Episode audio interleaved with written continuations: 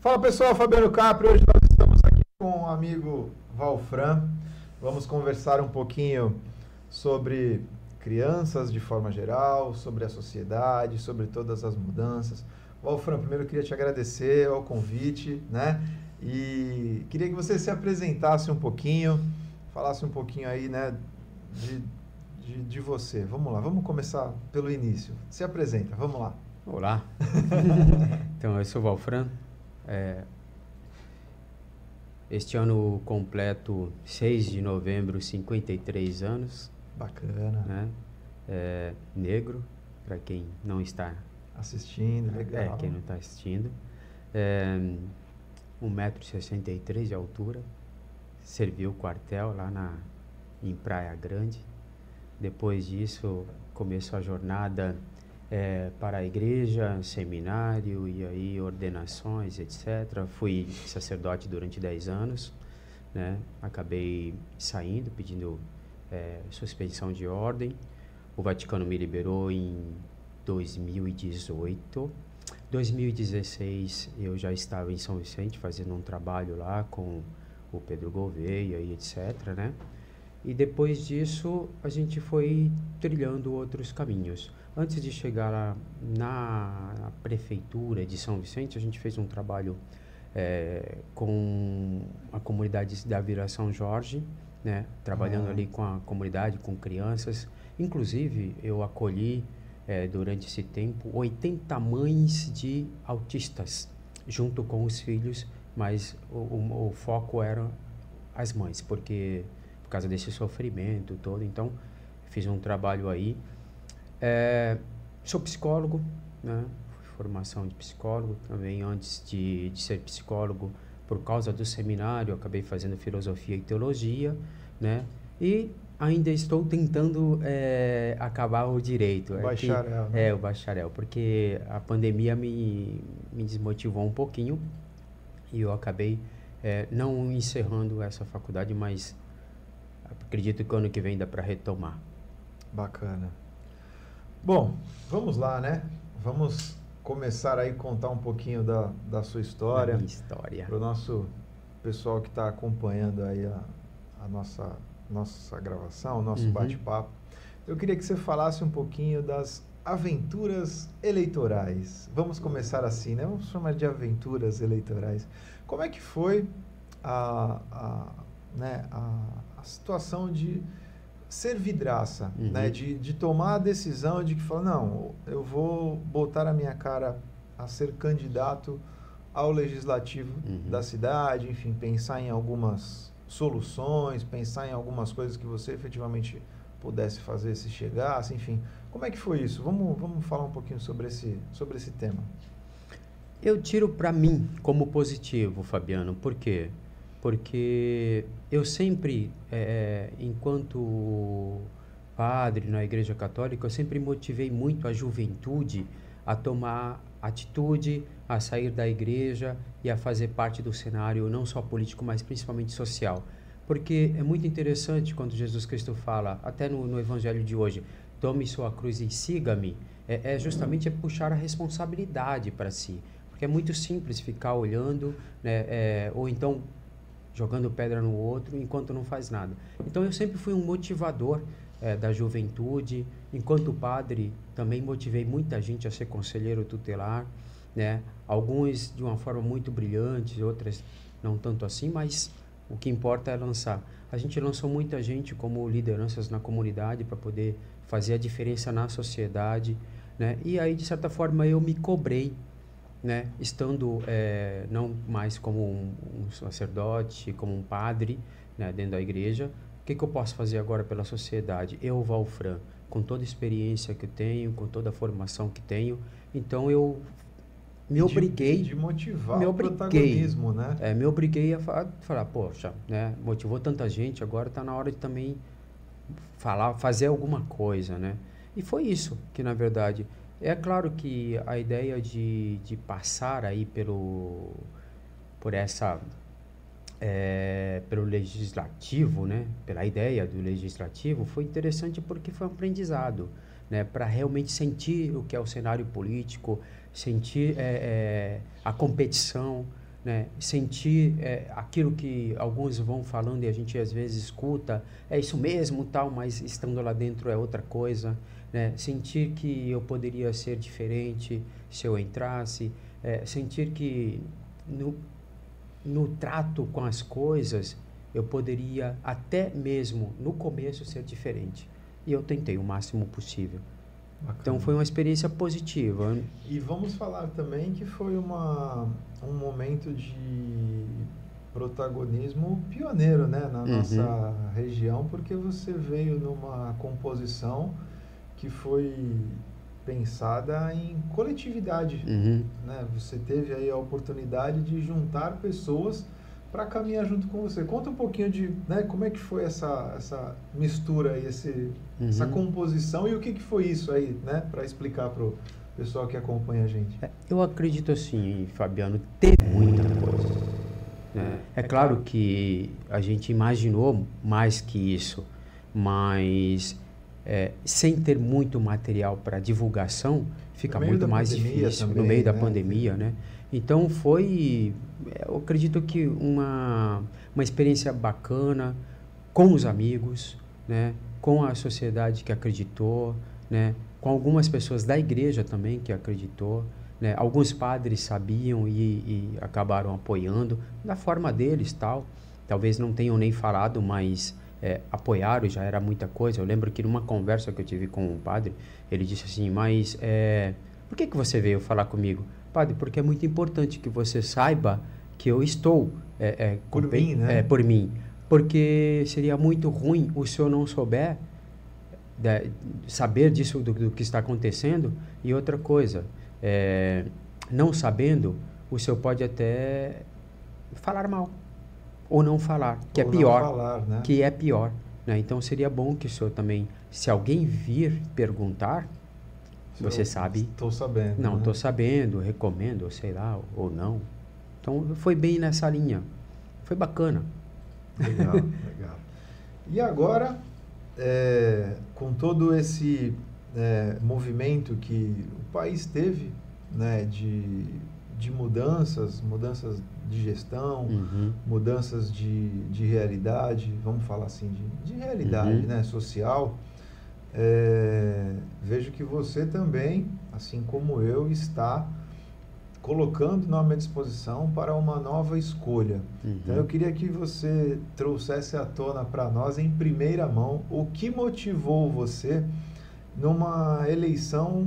Eu até hoje, né, numa, uhum. fiz uma visita hoje, né, com em alguns lugares com, como Clube de Rotary, e a gente falou, né, a eleição do Conselho Tutelar não é uma eleição política, é uma eleição de controle social e amparo social. Uhum. Então é uma eleição que deve sim ter uma atenção diferenciada. Então o que, que motivou você, o que, que trouxe você a, a, a essa nova empreitada, a essa nova aventura?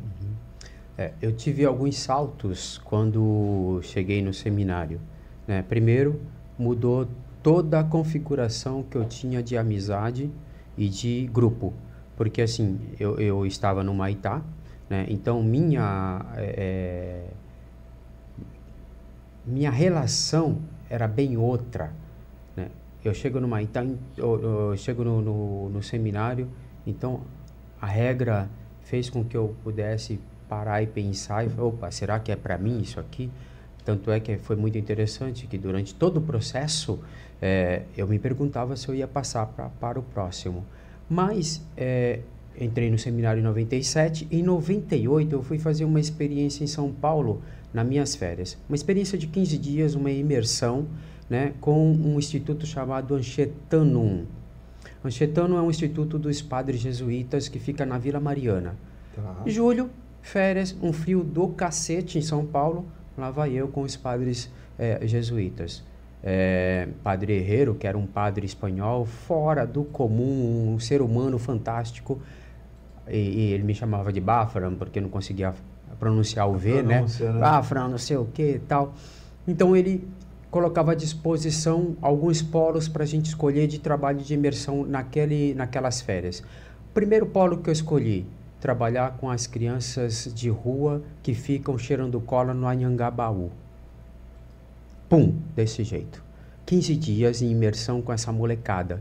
Qual era o trabalho, Caprio? Era abordagem, abordagem simples, senta do lado e tenta trocar ideia com a molecada, tenta conversar. Tenta ouvir, né? Quando chegar cinco, de 5 a 6 horas da tarde, você vai ser obrigado a tentar tirar ele dali e levar ele para um abrigo. Eu estou no Nhangabaú, tá? Então eu levo ele para um abrigo na Santa Cecília andando. Então vai 20, 30 moleques atrás de você, você com mais dois, três, quatro, até cinco pessoas, que era o nosso grupo. Íamos andando com, as, com essa molecada para eles dormirem no abrigo. Tá. Então a gente tinha que né, fazer um, um, um, trabalho motivacional ali, afetivo, rápido. Não tinha tempo.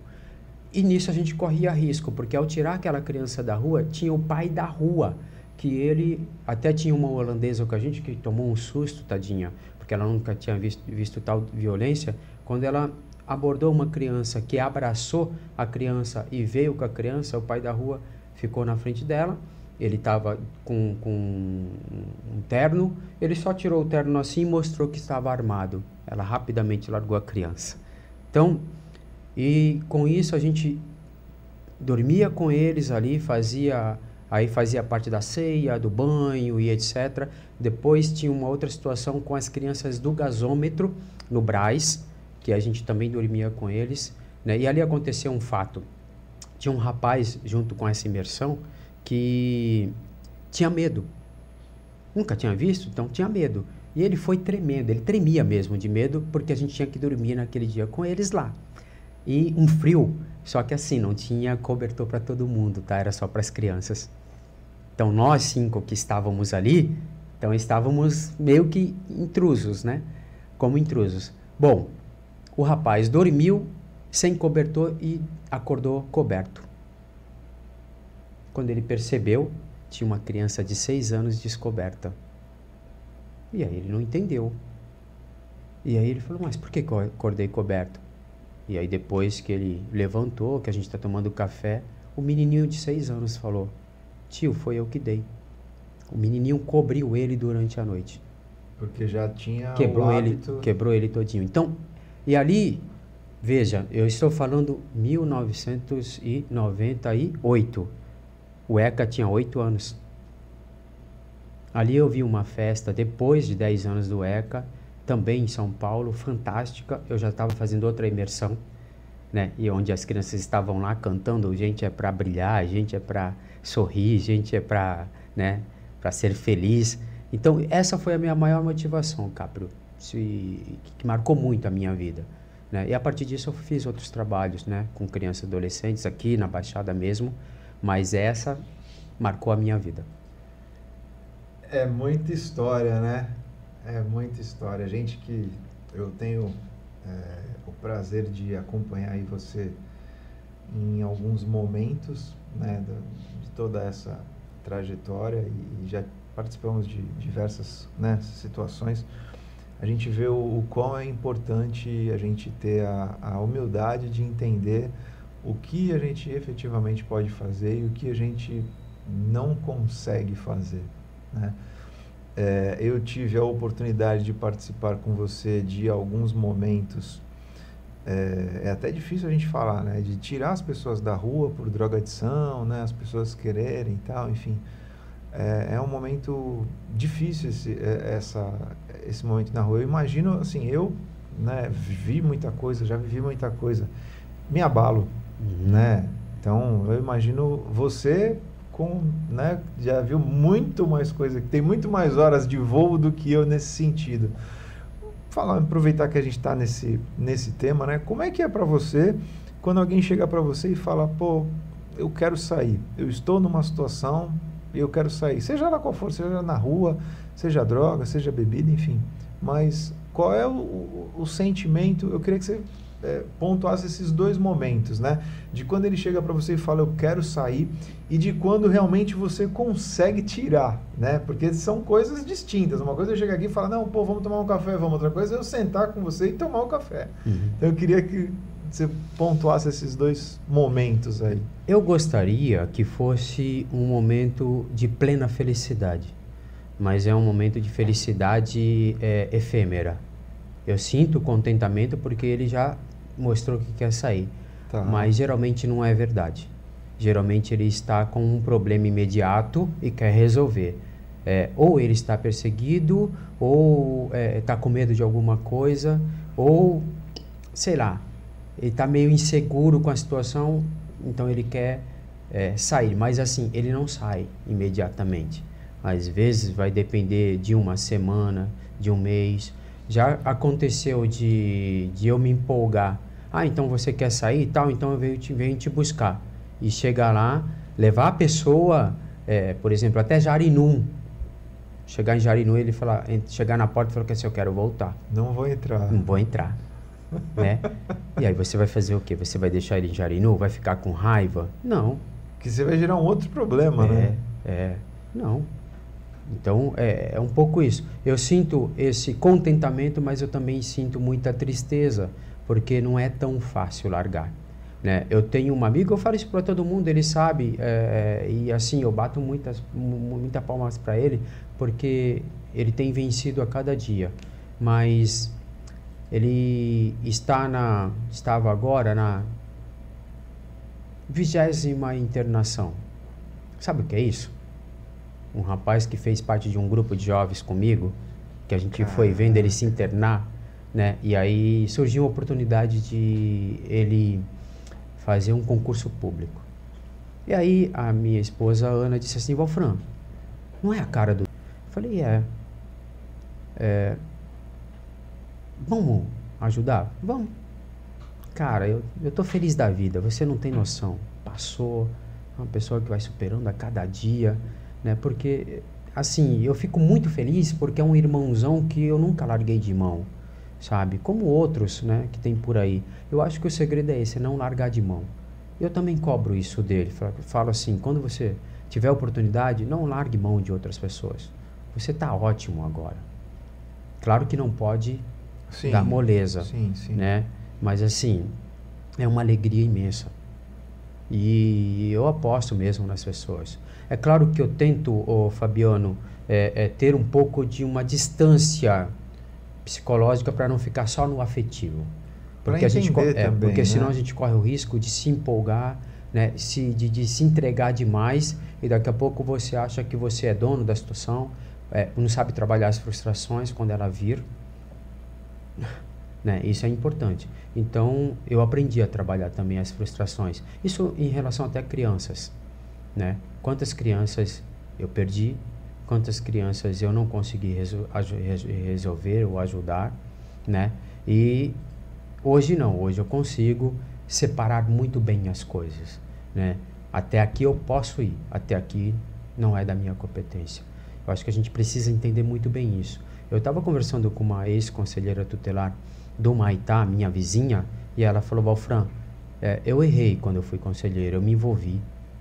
Isso fez muito mal. Eu falei, então... Traz os traumas, né? Traz os traumas. É isso que tem que ter um pouco de cuidado, né?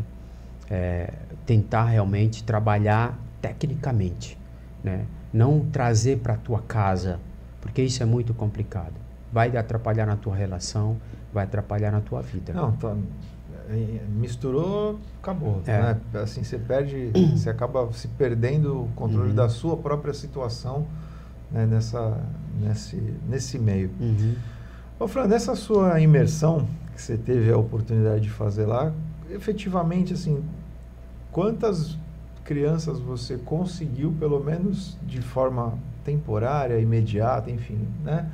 É, tirar, nem que seja aquele dia, da rua. Tem, tem uma ideia disso daí? Fabiano, a gente, a gente descia com 20, 30 crianças.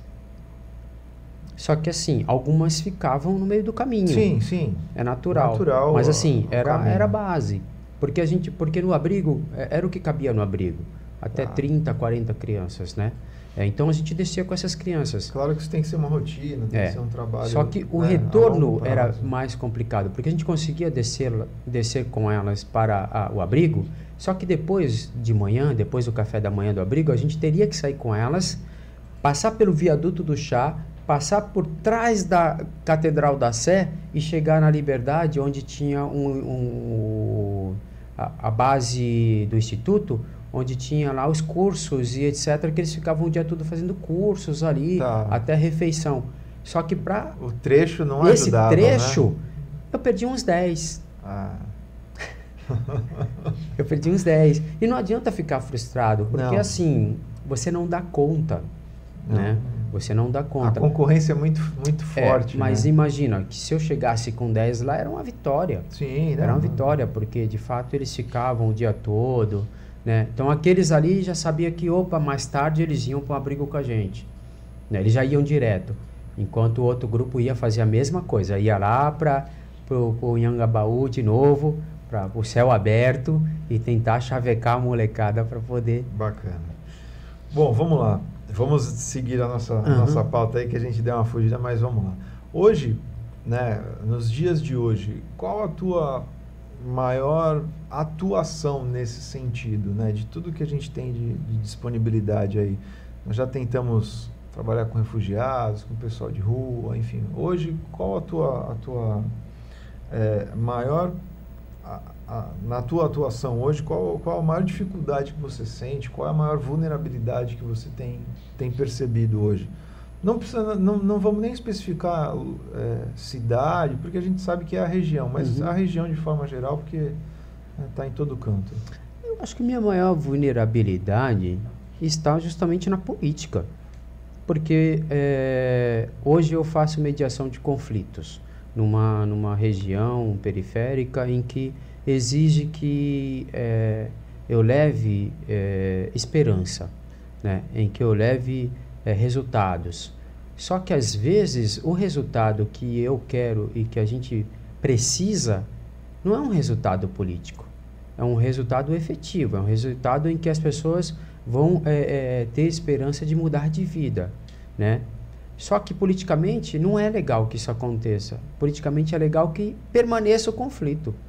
Sim. Então, é, é, eu às vezes sofro por isso. Não pelo conflito em si, é, institucionalizado naquele lugar, mas principalmente na política que não deixa trabalhar, ou que não dá recurso para trabalhar, porque recurso tem, mas às vezes dificulta muito o recurso Sim. né? Ou às vezes é, te rotula, né? Ah, não, Valfran, que nada, trata de qualquer jeito, né? Ah, ele é da igreja, ele é um padre, aceita qualquer coisa, sabe? E, e é ruim.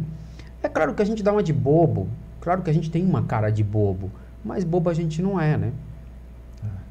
A gente até pode é, ficar, é, fazer joinha. Faz de cego para não É, ter. mas né? assim, para as pessoas que eu tenho contato na comunidade, eu sei que eu estou fazendo a diferença, porque eu estou sendo verdadeiro com ele. Sim. Só que assim, eu falo, eu falo a real.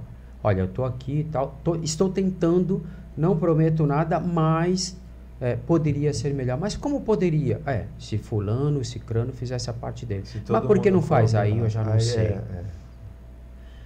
Eu queria que você falasse quais são os casos que você tem atendido de forma geral ou que você tem percebido com maior frequência. Qual o caso que é mais recorrente assim, seja no atendimento psicológico, seja no atendimento social, que você tem acompanhado aí de, de forma geral?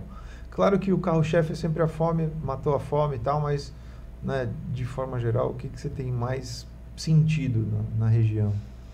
Tristeza, depressão, né? Ansiedade. Mas a tristeza está muito presente nos olhos das pessoas, né? Porque assim, elas perderam um pouco a esperança. Né? Elas perderam aquela, a, a- aquela força vital, né? Parece que eles estão andando como Freud disse, é, com um, um, um, um impulso de morte. Freud define muito bem impulso de morte e impulso de vida. Parece que as pessoas estão é, impulsionadas pela morte, estão sem motivação, estão sem esperança. Né? Você fala, elas olham assim. Ah, ontem mesmo eu escutei de uma pessoa que tá, está me ajudando. Aí ela, no final, não, a gente está ajudando, o Alfredo está aqui, não sei o que, aquela coisa todinha. ah." Aí ela vira para mim e fala assim, mas eu posso falar uma coisa para ti? Só eu e você agora aqui? Eu falei, pode. Eu não acredito nisso. Eu falei, não faz isso comigo. não faz isso comigo, não. Então é isso que eu tô falando. As pessoas estão tristes, elas estão desesperançadas. Elas andam contigo, né? Elas topam a ideia, elas compram a ideia mas elas às vezes até fazem, mas fazem, no fundo mas, é, não. mas elas ficam naquela, pô, será que vai ser o mesmo, né? Será que isso vai surtir efeito, vai fazer a diferença na minha vida? Eu sinto isso. É, é tristeza e é triste. Não, imagino. É, enfim. Mas vamos lá. Wolfram, nos dias de hoje, é, qual tem sido a sua atuação junto à igreja de forma geral? Eu sei que você faz os atendimentos é, psicológicos, né? mas de forma geral, qual a sua a, atuação é, nesse, nesse meio ainda? Eu tenho tentado fazer com que é, os líderes, as lideranças da igreja, possam realmente sair da igreja, né? possam estar mais presentes na sociedade como pessoas de bem, tá. sabe? É, eu sei que é difícil dizer, ah, só porque é católico, o cara vai chegar na política e vai ser um, um, uma pessoa honesta. Eu sei que não vai ser, mas deveria ser. Eu espero de qualquer pessoa na sociedade que traia, que roube, que seja mau caráter. Mas eu não posso dizer que e aceitar que um membro que faz parte da minha igreja comigo seja mau caráter, que possa me trair, eu não posso aceitar isso. Eu acredito que quem está na igreja seja uma pessoa que realmente está procurando o bem, está procurando a conversão diária, está procurando fazer a diferença na sociedade, né? Não pegar o dinheiro que não é dela, não não trapaceando, sabe? E, e, é isso que a gente realmente tem trabalhado muito, meio que na, né, na manhinha tal, Sim. mas a gente tem apostado muito nisso. Né? Eu tenho conversado com alguns diáconos permanentes que representam também esse lado social da igreja, para que eles possam realmente ser, é, assumir um pouco mais esse protagonismo né, de dentro da sociedade, dar uma resposta positiva. Né? E eu acredito nisso, eu acredito que nós temos uma juventude aí brilhante que dá para né, vir e fazer a diferença. Mas é claro que eles não podem ficar sozinhos. Essa, eu acho que essa é a maior dificuldade. Às vezes, às vezes a gente até tem pessoas aí na sociedade, mas se sentem sozinhos. E aí eles ficam intimidados por quem? Por quem está fazendo mal. E aí vai fazer o mal. Porque o outro acabou não dando é, é, um respaldo, não dando a mão, né? E aí ele se sente sozinho, ele começa a imitar os outros. Temas delicados e polêmicos, como sempre. Mas... É. Vamos lá. Eu queria falar que a gente entrasse agora num, num tema né, que a gente já vem tratando de forma né, bem superficial, que é uhum. é o comportamento humano. Uhum. Né? É, eu gosto de conversar muito com você sobre isso, porque a gente é, discute muito sobre a, a, dinâmica da sociedade, as mudanças de forma geral, enfim. Mas eu, tenho, eu, eu vi uma, um, um vídeo, enfim, um, algo que me chamou muita atenção. Uhum é, eu contrato você pelo seu currículo e eu te dispenso pelas tuas atitudes. Eu queria que você falasse um pouquinho sobre isso, que acho que isso é, é o que a gente vive hoje, o dia a dia. Né? Infelizmente, é o que a gente tem hoje né, no dia a dia. Pessoas, de repente, capacitadas, mas que a, as atitudes não condizem aí com, né, com o currículo, às vezes com, com a história. Mas vamos lá, queria te ouvir. O mundo está adoecido, é fato. Todo mundo esperava, depois da pandemia, que as pessoas fossem mais solícitas, melhorasse mais o comportamento, né? tivesse uma, é, é, um, um comportamento afetivo mais humano. Mas nada disso ia acontecer. O contrário, as pessoas ficaram mais medrosas, as pessoas ficaram é, é, mais competitivas, as pessoas ficaram mais egoístas. Tá? E eu, acredito que o pior desses são, é o medo.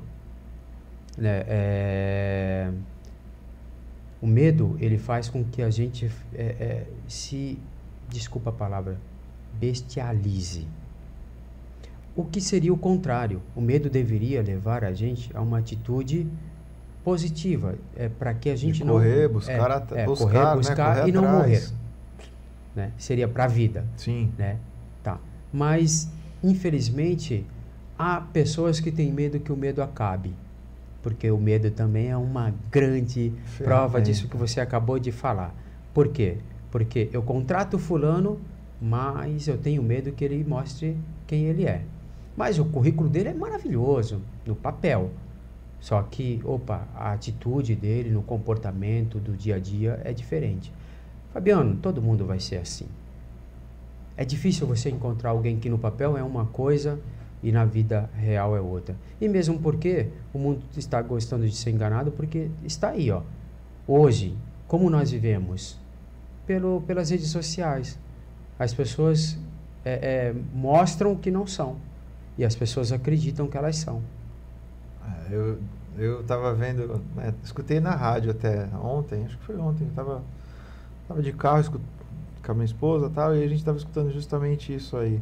Cara, é, tem muita gente que não consegue ser o que ela é, né? Ela é infeliz, ela tá uhum. triste e tal, não sei o quê, mas aí você vai olhar lá no mundo que ela apresenta, que é o mundo das redes sociais, o mundo é azul, é uhum. é foto na praia, tá tudo certo, as contas estão em dia. Cara, mentira. Uhum. A conta tá atrasada, né? Não fala, né? Em casa não tá bem, na rua não tá bem, no trabalho, cara, nada vai bem e, e aí?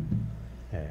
Então, né, é, é, é, isso, essa é a sociedade que nós, infelizmente, temos para mostrar, é. né? E todo mundo tem é, resposta para tudo todo mundo mete o bedelho na vida de todo mundo, todo mundo é, quer ser o senhor da situação, né? quer ter uma, uma, uma imagem crítica mentirosa. Tantas vezes me perguntam assim, pô, Fran, o que, que você acha disso? Eu respondo classicamente, nada. Não, como você pode não achar nada? Você é psicólogo, você não sei o quê. Tá, mas por que, que eu tenho que achar? É, é, bem, é, é bem isso.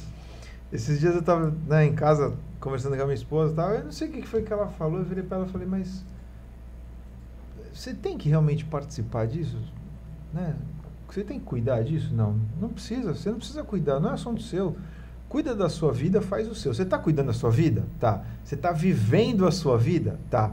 Cara, já tá ótimo, porque, bicho, que nós temos mais aí é nego vivendo a vida do outro, né? Resolvendo a vida do outro e a vida do cara tá, né? Então, assim, vive a tua, resolve o teu, faz o teu, uhum. que, cara, já é muito. Se você conseguir fazer isso, já é muito. Você assistiu O Paió? Assisti um pedaço. Tá. Lázaro Ramos tinha uma, tem, um, tem um personagem muito, muito interessante que ele cita uh, algumas coisas e aí eu, o outro personagem fala que assim, nossa, que lindo esse pensamento é teu. Não, é de fulano. Eu acabei de falar é, que o medo, tem gente que tem medo que o medo acabe. Sim. Tá? Isso não é um pensamento meu, é de Miyakoto, né, que é um, é, um moçambicano, é, um escritor moçambicano e pensador, tá? só para eu ser honesto com, com o pensamento, mas que eu concordo com esse pensamento. E é, é, é um pouquinho da ideia da, da época das cavernas, né? eles pref... na época das cavernas você tinha duas opções. Com medo você corria para a caverna ou com medo você partia para cima do problema. Quando você partia para cima do problema, você tentava sobreviver, uhum. né? Que é o que se espera, né, de forma geral da sociedade. Uhum. Não ficar dentro da caverna, porque dentro da caverna você não tem ponto de correr. É. Então, é, eu, eu, sigo... E né, vai morrer de fome. E vai morrer de fome, né? Eu sigo né, um, um influenciador aí, o Pablo Marçal, que saiu até candidato a presidente, uhum. e ele, um dos programas dele, um dos cursos que ele faz, ele fala muito isso. Vá cuidar da sua vida. E aí ele dá um passo a passo, tá, um treinamento, enfim. E é mais ou menos isso. Acho que é o que está faltando para a gente é cuidar da nossa uhum. vida, né? acho que basicamente é, é, isso que a gente tem, tem visto. Eu resolvo o teu problema, mas não resolvo o meu. Resolvo o teu é mais fácil. Pô, e o teu, não é? Resolve o teu. Uhum. Enfim, vamos lá. Vamos continuando ainda nesse, nesse tema. Eu queria que você falasse um pouquinho da participação né, social de forma geral. Né? A gente já teve algumas oportunidades de participar de movimentos, né, na época da, da juventude, né, do movimento da juventude, dentro da, da igreja, fora da igreja também, enfim. Qual é a importância das pessoas poderem participar de uma audiência, de um conselho, né, de, dessa participação efetiva onde as pessoas têm voz. O que, que você acha dessas né, possibilidades, dessas oportunidades que o poder público dá para ouvir as pessoas que estão na ponta, né? E às vezes não é muito aproveitado, mas eu queria que você falasse um pouquinho dessa desse cenário. Eu acho fantástico, porque assim é a única possibilidade da gente mudar para melhor, com participação. Estando em casa, você não vai mudar nada. Estando em casa, você vai ser vítima, você vai ser atingido. Indo para a rua, você vai escutar os outros, vai ter contato real. Olha aí, a gente já falando do contato real. Ah, é, vai mudar de comportamento, vai mudar comportamento e vai realmente crescer. Quando a gente cresce é, em grupo, é, é, muito interessante, porque a gente ganha jogo. Eu estava escutando há pouco tempo o Nicoleres, o nosso cientista aí é, nordestino, e ele falava assim que é muito interessante essa ideia de conjunto que está em, em, em Jung. É, por quê? Por causa do inconsciente coletivo. Tá? Quando a gente, é, em grupo, escuta a voz, e aí me remete ao bom pastor que fala com as ovelhas, e as ovelhas escutam a voz dele e a reconhecem. Quando, numa condição coletiva, você escuta uma voz de comando que ela é agradável aos teus ouvidos, o grupo todo vai para frente. O grupo vai para vencer. Mas, Fabiano, isso é inconsciente. Eu não estou falando de técnicas, eu estou falando de algo que já está aqui, porque nós somos coletivos. Quando você fala da, das cavernas, nós aprendemos na caverna que é em coletividade que a gente vai vencer o mamute. Sim. É em coletividade que a gente consegue sair da caverna. Saindo sozinho eu vou morrer. Agora em grupo, não, o mamute vai se dar mal. Sim. Entendeu? Então é muito interessante esse coletivo, é muito importante a gente é, participar, porque significa que a gente está avançando. E aí a gente também está fazendo o exercício democrático né, da, da, da, da, Roma antiga, em que na praça, é, de, é, democraticamente, as coisas aconteciam. Né? A gente fazia a eleição das coisas boas ou não tão boas para a sociedade. Mas geralmente, é, como o ideal democrático grego era sempre buscar o bem, o belo, não, não o pior. Então, eu acredito que essa participação nos dá direito ao belo e, do, e ao bom. E é, assim, é interessante porque cada vez mais nós vemos uh, oportunidades mais claras de participar, de participar das soluções, de participar das discussões, mas infelizmente não é bem aproveitado. Vou dar alguns exemplos aqui da cidade de Santos.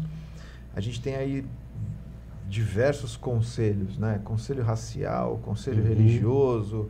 Nós temos conselho para saber da merenda escolar. Nós temos um conselho que discute sobre a merenda escolar. Então, assim, é, é um segmento, é uma oportunidade de participação e, mesmo assim, as pessoas não entendem da importância que é você participar. Mas eu não quero saber o que a criança está comendo. Não, você tem que saber, cara. Você tem que, se, principalmente se seu filho né, tá na escola, você tem que saber o que, que a escola está dando. Se tem merenda, se não tem merenda, seja ela municipal, seja ela particular, seja ela estadual, o que for. Mas se, se você tem um filho na escola, pelo menos você tem que participar de algum desses conselhos que envolvem esse cenário. Temos o conselho de educação, temos o conselho da criança, enfim, uma vez por mês eu tenho participado né, da, das reuniões aqui do, do conselho e do, do uhum. social. E, e eu vejo que tem reuniões que tem, né, sei lá, 40, 50, 60 pessoas, tem reunião uhum. que tem 10. Uhum. uhum. E aí você fala, não, opa, tem alguma coisa errada. Ou as pessoas ainda não entenderam a, a sua posição ali, de repente, não, eu não quero participar dessa discussão, eu vou participar de outra tal, ou realmente não tem tido o interesse, e aí isso é pior, né? Porque assim, ah, eu não vou participar da escola porque eu não tenho filho na escola, eu não vou participar do social porque eu, eu não vou, eu não vou, eu não vou. E aí, você vai fazer o quê? Ficar na sua casa? o, o, bonde vai passar, a sociedade tem tanta coisa para você fazer, você não vai participar em nada, cara. Você não, pode, você não tem condição de contribuir em nada para a evolução. Não, não é possível, cara. Não é possível. É mesmo quando a gente não tem com o que contribuir, a gente estando em grupo, a gente aceita o que o outro diz, né? Ainda mais se for relevante, né? É, infelizmente, Fabiano, as pessoas é, vivem egoisticamente. Por quê? Porque elas não estão, não estão interessadas no que você pensa e muito menos no que está acontecendo. Só que elas deixam de, de, de entender que se a atitude não for tomada, se não for pensada em grupo, mesmo que ali ela não esteja atingido naquele momento, mais tarde ela será atingida. Sim. Então, a sociedade, ela melhora quando a gente se interessa. E quando a gente tem essa consciência de que eu serei atingido uma hora né, que é justamente um pouco da reflexão de, de Dostoiévski, né? É, entraram em minha casa e roubaram a flor do meu jardim. Eu não falei nada. Outro dia, entraram em casa e mataram o meu cachorro.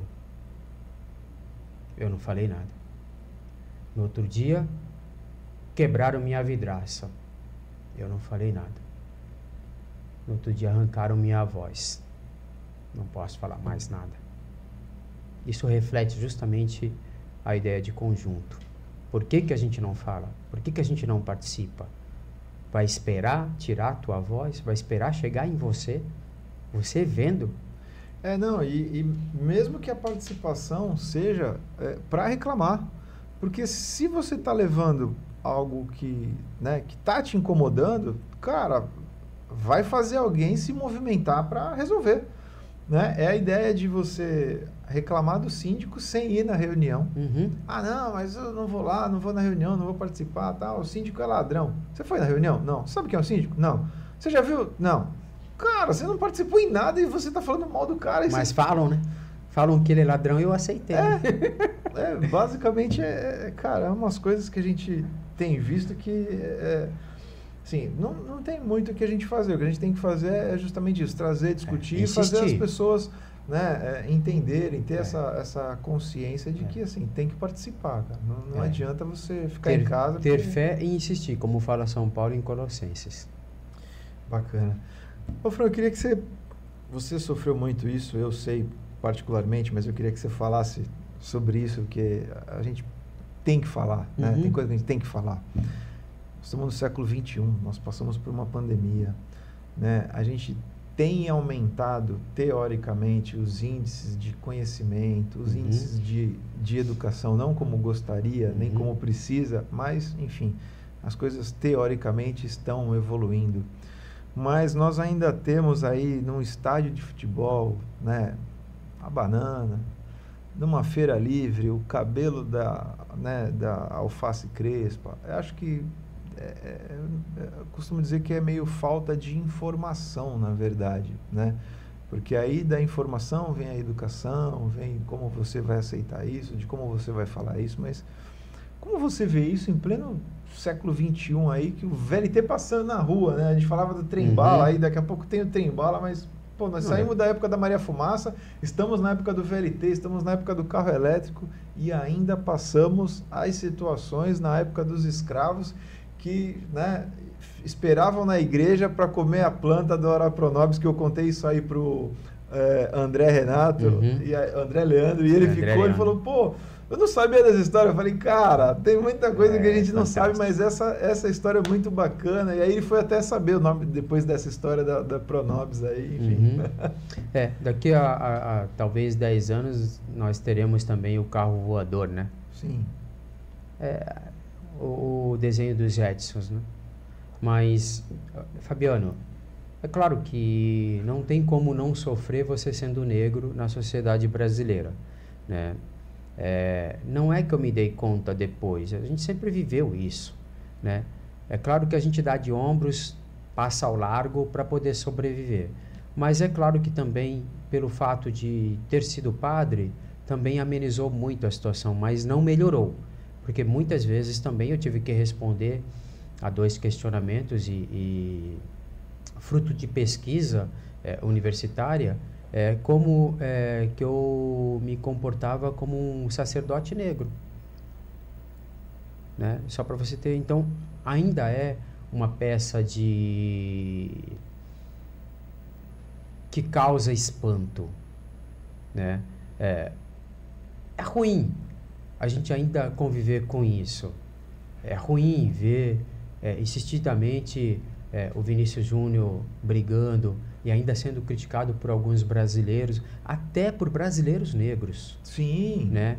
Porque é, acha que é muito mimimi, acha que ele provoca. Acha... Não, eu acho que as pessoas não entendem o que é a palavra respeito. Né? E assim, só sabe quem passa. Não é que eu ouvi falar. É claro que vai ter um ou outro que é privilegiado, nasce com dinheiro e tudo. Vai, agora, nós estamos aí numa situação em que as favelas estão sendo. É, como é que eu posso dizer? Em que a polícia está andando frequentemente, né? Mas como é andar frequentemente? Eu te falo que eu escutei na, na, na própria faculdade. Não, quando a gente chega na favela, a gente esculacha mesmo. Poxa, essa é a linguagem? É assim que a gente deve pensar? Porque na favela só tem bandido? Não, só tem pobre. E muitos miseráveis até. Mas são pessoas, precisam ser respeitadas. E a maioria é de pele escura.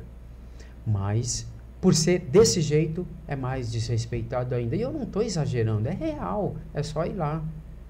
Né? E eu escutei, eu não estou falando que é, é, alguém falou, não. Que o terceiro falou, não. A pessoa falou para mim. Amigos meus, policiais brancos, disseram, Valfran, eu só não quero que você esteja na favela quando eu chegar. Quando eu chegar, porque vai ser difícil te reconhecer como, como autoridade ou como amigo. A gente passa a, a gente passa direto. Então é duro escutar isso, mas eu escutei várias vezes. Quantas vezes em algum serviço, o Luiz Cabeça, que Deus o tenha, quantas vezes a gente foi revistado? Porque somos negros. Sim. E com né, imposição bem dura tal aí. Não, mas o que, que você faz? Não, sou padre. Pô, por que não falou antes? Não tive tempo de pergunta. De, de, de, não dá de, tempo, né? É, não dá tempo. E é muito interessante não dar tempo. Aí você fica nervoso. Aí eu fico imaginando, se você está numa situação. Porque tem, é incomum qualquer um ficar nervoso, mesmo não devendo. É incomum é, você ter uma, uma arma na cabeça. É horrível essa sensação. Você vai tremer, você vai suar. Aí o cidadão vai falar o que assim, por que, que você está tremendo? Por que você está suando? Está devendo? Não, eu estou com medo. Não, porque não é algo do meu costume ter uma arma, né? Eu estou com medo, né? É, e, é, e, é, interessante. A gente, já que você falou do André Leandro aqui, a gente vai refletindo muitas vezes sobre isso, né? Sim. Que é, que também uma pessoa que venceu, né? mas também com, com duras penas, né? Provando que é, que é gente, provando que merece ser feliz, merece, merece brilhar, como Caetano canta. E é interessante. Infelizmente, a gente precisa crescer muito. Mas assim, o Caprio, é, é, bem verdade que a gente se depara ainda com algumas palavras que ainda é difícil de, é, não dizer. Por exemplo, denegrir. É difícil não falar isso. É, não, é. A gente tem. Alface crespa, eu vou falar o que agora? É, é difícil você pensar na hora e mudar. É claro que isso demora Sim. Né? Você vai, vai fazendo um, uma substituição né, de palavras, mas é, é difícil. Né? Então, aí a gente vê o quanto que é institucional, né? o quanto que é, é complicado, mas a gente precisa insistir, precisa falar, precisa, precisa falar, estar nos é, lugares. Não, precisa falar. E eu né? falo, e eu assim, eu gosto de sempre levantar com todo mundo que eu trago aqui, eu sempre, né, hum. é, trago esse tema da, da discriminação, porque eu acho que a gente precisa falar. E é de todo lado. Pô, eu já toquei em escola de samba, né, em, em, em bateria. Eu sei que tem também o preconceito do outro lado. Pô, o branco que toca. Uhum. Né? Então, assim, eu acho que por isso que eu falo que né, o primeiro ponto é, é, a informação. E depois é como você absorve. Se você tocar aquilo numa boa e superar, cara, é, é bom para você que você uhum. não guarda isso. Uhum. Mas você tem que trazer isso para que as pessoas entendam. Pô, eu tenho uma filha que é negra uhum. e eu Quantas vezes eu tive que ir na escola para falar para a professora, ó, oh, professora, qual o problema da minha filha ter o cabelo grande? Uhum. Ou de fazer alguma coisa? Não entendi. Uhum. Eu chegava, eu dava, falava, não, não entendi. Eu queria é que você me explicasse qual é o problema. Nós estamos numa escola particular. Qual é o problema da minha filha vir com o cabelo solto? Não entendi. Você me explica. Ah, não, pai, é que. Não, não consegue não, explicar. Explica. E quantas e quantas vezes, né? De brincar e falar, não, ah, é filha da. Eu, eu tenho duas uhum. filhas, né? é, uma branca e uma uhum. preta. E aí, com as duas no colo, às vezes, ou com uma no colo e uma na mão, ah, essa aqui é sua filha, né? Não, as duas as são duas. minhas filhas. É. Porque a outra não, é, não pode ser? Não, não entendo. Aí, é. aí o que, que acontece? Quando você vê uma pessoa branca falando sobre isso, a, a coisa né, muda de proporção, enfim, o diálogo muda, tudo uhum. muda, né?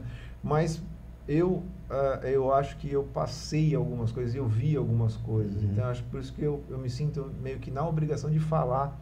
Porque, assim, cara, bateu em você, uhum. né? Assim, chegou em você. Não adianta você falar que, ah, não, não acontece na minha casa. Não, acontece no seu jardim. É. Hoje, hoje eu rio um pouco mais de algumas situações. Por exemplo, a primeira vez que eu estava numa calçada e vinha uma mulher e ela mudou de calçada porque eu vinha, impactou muito. Agora eu não sofro tanto, eu dou risada. Ah, vai, pro outro é. lado mesmo, ah, não tem problema. Mas assim, é ruim isso, porque sim, ficou estigmatizado sim. que todo negro é ladrão, todo negro é não sei o quê, não sei o quê, não sei o quê. Né? Então é muito interessante pensar que a gente deve pensar nisso. Não deve deixar de lado, não. Não deve arredar a mão. Né? Deve enfrentar. Eu não gosto muito dessa palavra enfrentamento, mas a gente precisa enfrentar em algumas situações. É que uh, quando a gente diz enfrentar, não é necessariamente brigar, brigar ou alguma agressão, ou é discutir, mas é falar, é, é falar. tratar, é mostrar, né? Enfim, é, eu já tive, é, infelizmente, muitas, muitas experiências, porque assim, eu vivia, né? Eu, eu fui criado né, no Marapé, enfim, a gente tinha lá o baile funk, a gente tinha a molecada do hip hop, né? E a molecada assim andava, é, aí negão, tal, uhum. não sei o uhum. quê. E, cara, quantas e quantas vezes eu fui abordado, né, por policiais, uhum. ou fui. É, sofri preconceito por estar tá andando. Com, uhum. Tá andando com esse pessoal aí é. fedido, é. cara, tá andando com esse pessoal aí mal arrumado.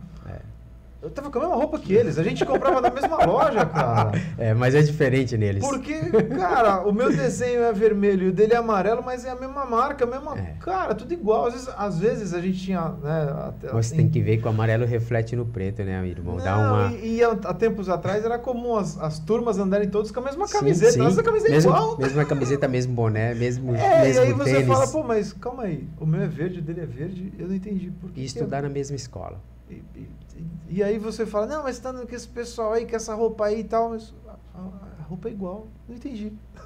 É. Aí você faz aquela pergunta, tipo, não entendi, é você tá falando mesmo. comigo? É isso mesmo. É? Enfim, é, é, é, é, um, é um Brasil que a gente ainda precisa né, ser estudado. E é, a gente precisa que... aceitar que aqui é Brasil, né? A gente precisa aceitar que o Brasil é, é miscigenado. A gente precisa aceitar que o Brasil é, antes de, de tudo, tinham os índios aqui, depois chegaram os, os europeus e depois os negros. E aqui ficaram. São três etnias bem distintas aqui, né? E aí é, é preciso é, entender que o Brasil é isso. O Brasil não é de um ou de outro. Né? O Brasil é de quem mora aqui. Né? E tem essa palheta de cores, né? É, não, infelizmente a gente ainda, ainda tem né, passar por isso. Mas vamos lá, vamos mudar um pouquinho o nosso tema.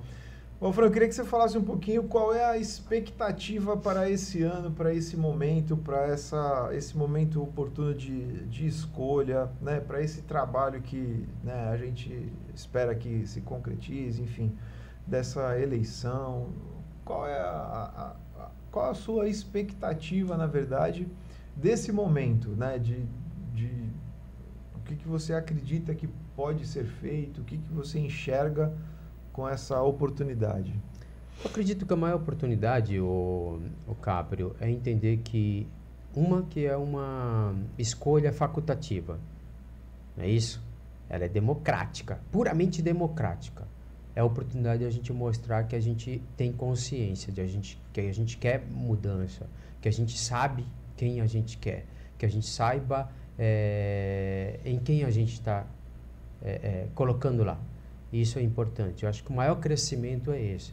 É sair de casa não porque eu sou obrigado ou porque me pagaram, mas importante. porque eu vou, porque eu quero mudança, eu, eu, eu sei quem eu vou colocar acredito. lá, né? Eu acredito, é, vai fazer bem para as crianças e adolescentes do meu país, do meu, do meu município, do meu bairro, da minha quebrada, né? É, e que eles merecem sim é, serem respeitados nos seus direitos.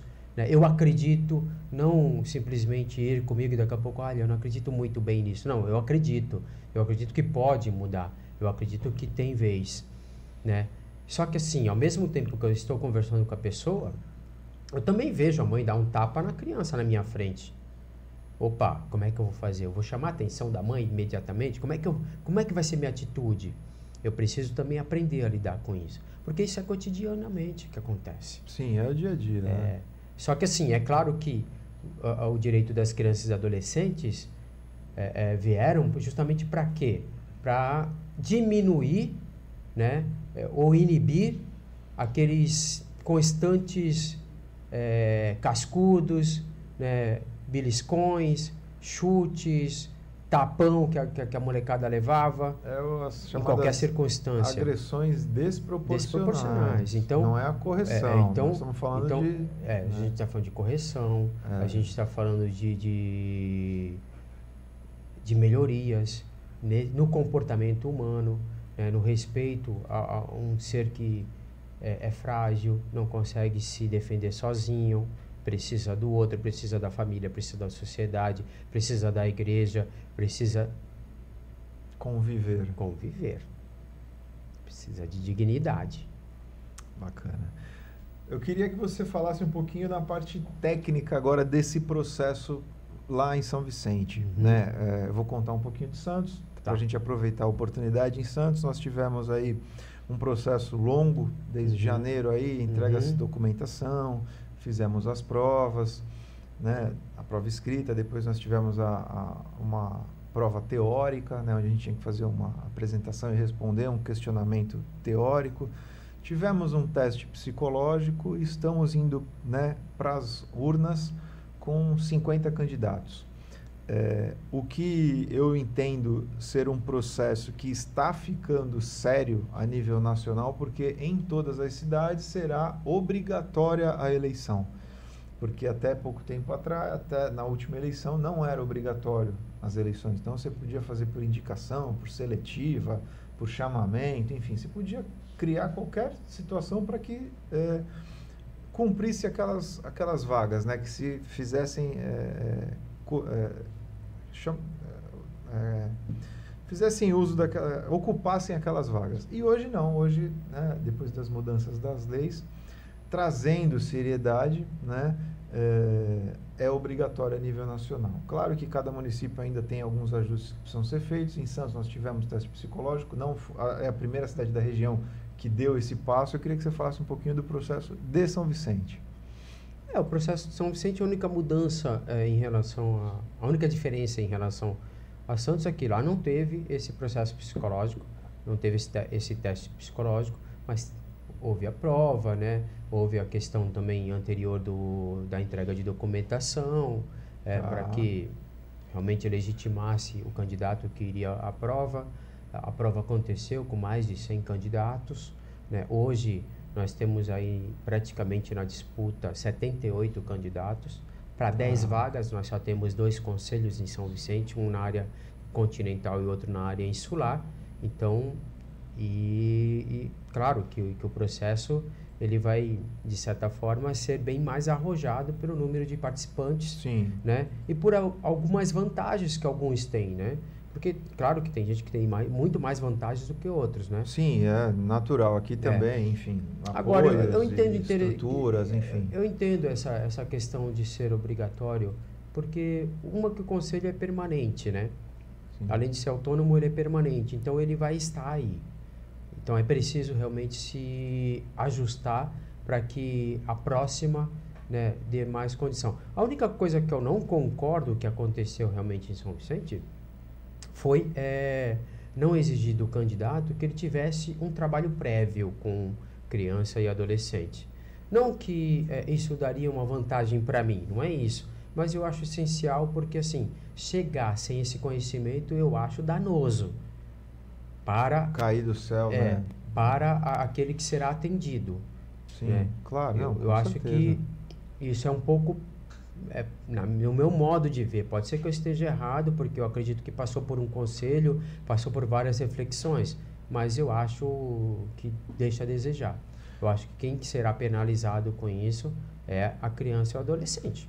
E o que, que no, na, sua, na sua visão, né? É, em Santos nós temos ah, três setores, né? três regiões do Conselho Tutelar uhum. e que eu falo claramente que não é, é não atende. Uhum. Né? Nós teríamos hoje que ter pelo menos cinco para que se pudesse realmente atender Zona Noroeste, Zona Leste, é, área continental, morros, enfim, ter uma ampliação, ampliação dessa, desse trabalho para que se realmente desse uma, uma atenção efetiva. Como é que é isso em São Vicente? O que, que você enxerga nesse sentido? É, é suficiente os, só, apenas os dois pontos, as duas divisões hoje ou não? Não, não é suficiente. Não é suficiente porque a gente sabe que a ideia é a cada 100 mil habitantes um conselho. Sim. Então, é, existe sim a possibilidade lá em São Vicente da criação de um terceiro. Né? E, existe esse diálogo, eu escutei isso. Né? É, então, eu acredito que deve avançar, precisa avançar para o bem das crianças é, é, e adolescentes do lugar, né? porque elas serão muito mais atendidas e também alcançadas. Porque se a gente tem dois conselhos, com certeza a quantidade alcançada é alguém muito menor. Fica, alguém fica alguém vai caminho, ficar de, né? do, do, lado de fora, né? Hum. Não pela competição em si, é, ao aumentar cadeiras, não é por isso. Não, é, é pelo serviço, é o atendimento. Mesmo, é o atendimento Até para é. que aqueles que estão ali, os 10 que estão ali, também possam respirar um pouco mais. Porque chegando os 5, dá um, né, dá um, um trabalho, dá, dá uma qualidade ao trabalho. Não só a quantidade, dá uma qualidade. É, ainda nesse, nessa temática, eu queria que você, né, como jurista também, e como psicólogo, como você vê ser um voto não obrigatório? Né? O que, que você enxerga nesse sentido? Eu, particularmente, tenho a minha, né, a minha visão e, e, eu entendo por ser tão importante, é, é um absurdo ser voluntário, ser algo não obrigatório. Mas você é o convidado, eu queria ouvir uhum. você. É, não, então eu penso ao contrário, né? Mas assim, é, é claro que eu, eu, sempre penso que a pessoa tem que ter uma consciência livre tá. né, de que ela faz parte, porque é, é, eu, talvez eu tenha um conceito equivocado é, pela minha formação é, em filosofia. Né? A minha formação em filosofia diz que, que o conceito de democrático é interessante, cada um vai, embora o grego antigo não seja uma referência pura para isso, porque assim, quem votava eram os cidadãos gregos. É, é, as mulheres e os, os escravos não, não votavam. votavam. Então, isso é complicado. Então, eu, eu, digo, eu, eu diria assim, os escravos e as mulheres votando livremente, todos votando livremente. Então, eu acho que a liberdade te cria a consciência de que eu não sou obrigado, né? E também existe um perigo, né? De, já que eu não sou obrigado, então eu pago para que o outro vá. Então, quem paga mais sai na frente. Esse é o perigo do voto é, não obrigatório. Sim. Mas é bem verdade que se o povo criar uma consciência, aí eu, eu acredito nisso, que, é que, que, que a gente possa estar empurrando para criar uma consciência maior, aí a gente vai ter uma liberdade, ninguém precisa ser obrigado a nada. Todo mundo tem consciência de que isso é bom e vai fazer bem a todos. É, é assim que eu, que eu penso, eu não consigo ver de outra forma. Bacana. Por esse caminho. Sim, sim. Pelo caminho antigo não dá. Temos alguma, algum projeto em andamento até o final do ano? O que, que você quer deixar aí de, de recado, aproveitando que nós estamos entrando aí na, uhum. na reta final do nosso bate-papo? Uhum. O que, que nós temos aí? O que, que nós podemos esperar aí do Wolfram até o final do ano? Tem algum projeto que você esteja trabalhando? Alguma coisa que você queira... Fabiano, o que eu tenho feito é incentivado algumas pessoas da comunidade que já tenham é, é, um projeto em andamento, e aí eu me deparo com pessoas com 10, 15 anos de projeto que, quando chega lá, não tem um registro, não tem um certificado, não está apto a receber verbo parlamentar, não está apto a bater numa porta de um é, é, de um empresário e pedir é, é, um, um, apoio porque ele não tem como registrar isso. Então, o que eu tenho feito hoje é isso: é, é trabalhado com pessoas para que elas possam realmente se estruturar Legal. e buscar parceiros para isso. É, inclusive, eu tive uma, uma resposta bem interessante semana passada, que uma pessoa falou, poxa, Valfran, você me indicou para o grupo Gerando Falcões, que tem o, o, projeto Favela 3D, e eles acabaram de, de, dizer que me aceitaram. Olha que maravilha. E, e, é isso. É o que eu tenho feito. Eu tenho incentivado, eu tenho levado é, pessoas a realmente crescer, né, nessa, nesse intuito de querer fazer a diferença na comunidade, só que do jeito que elas estão, não vai dar em nada. Elas só alimentam o, o cenário político que tem aí, que vem tirar proveito. É o amadorismo. É o né? amadorismo. Olha, então, o, o Valfran, né? faz aqui para mim que eu ajudo o teu, teu, teu projeto. Aí eu ajudo o fulano de tal na comunidade, movimento a comunidade todinha, trago lá 800, 900 mil votos pro cara. Ano que vem a mesma coisa. Eu estou dizendo, eu tô, eu dizendo gente que tem com 10, 15 anos fazendo isso. E as pessoas indo lá tirar proveito. Aí eu viro para a pessoa e falo assim, vamos parar com isso? Como assim? Eu falo, não, vamos, vamos crescer. Acabar. Vamos crescer, vamos parar com isso. Vamos, vamos dizer vamos não para isso. Pô, mas como? Eu posso? Pode. Vamos lá. Como é que tá a tua situação? Mostra aí. Ah, assim, assim. Ah, então vamos fazer isso, aquilo e tal. Pô, mas pronto. Isso é o que eu estou fazendo leva agora. Leva tempo, leva tempo. Mas, mas ano que vem vai melhorar. é. Existe um projeto futuro, conversei com duas figuras hoje fantásticas, né? Que estão a fim de, de dar volume para isso. Legal, bacana. Ô Frank, queria né, te agradecer pelo, pelo tempo, pelas palavras, pela aula, né? Nada. Como sempre, pelas, né, pelo, pelo conhecimento que você passa. Quiser deixar um recado, fique à vontade, aproveite, né? Aproveite a oportunidade que né, nós temos que saber usar os espaços e é isso que a gente está tentando fazer. O, o, é, ocupar os espaços de forma inteligente. É, ontem nós tivemos aí na liturgia é, a mensagem de Jesus Cristo que dizia que o trigo que não cai na terra e não morre não provoca é, vida, né? Não provoca pão, né? Não vira pão. É, e eu acho muito interessante. Às vezes a gente tem que deixar alguns vícios de lado, né? Algumas, alguns egoísmos, algumas vaidades de lado, para realmente dar fruto. E é isso que eu tento fazer todos os dias, né? É, agradeço a oportunidade de estar aqui, né? E peço que as pessoas que tenham boa vontade e queiram é, crescer, é, queiram juntos, né, em grupo, fazer a diferença, possa realmente se juntar a gente, né? Não ter medo ou simplesmente nos qualificar é, de uma forma negativa ou, não, né? Mas possa realmente se juntar para que é, o reino de Deus aconteça aqui. A gente não precisa morrer para ver o reino de Deus. Ele pode Sim. acontecer aqui com a nossa atitude. Então, é a, a mensagem que eu deixo. O reino de Deus está entre nós, mas precisamos de operários. Vem cá. Sempre, sempre, né? É, é, tem a frase, a, a, não lembro exatamente, mas a, sempre precisa de operários. A messa é grande. A messa é grande e sempre precisa de operários. Então, antes de finalizar, eu deixo aqui o recado, né? Uma opção em Santos, uma opção em São Vicente. Reflitam, participem. Dia 1 de outubro teremos a oportunidade. Então, é, fica aí o nosso recado. Pessoal, nós vamos ficando por aqui. Fiquem todos com Deus sempre. Valeu! Obrigado.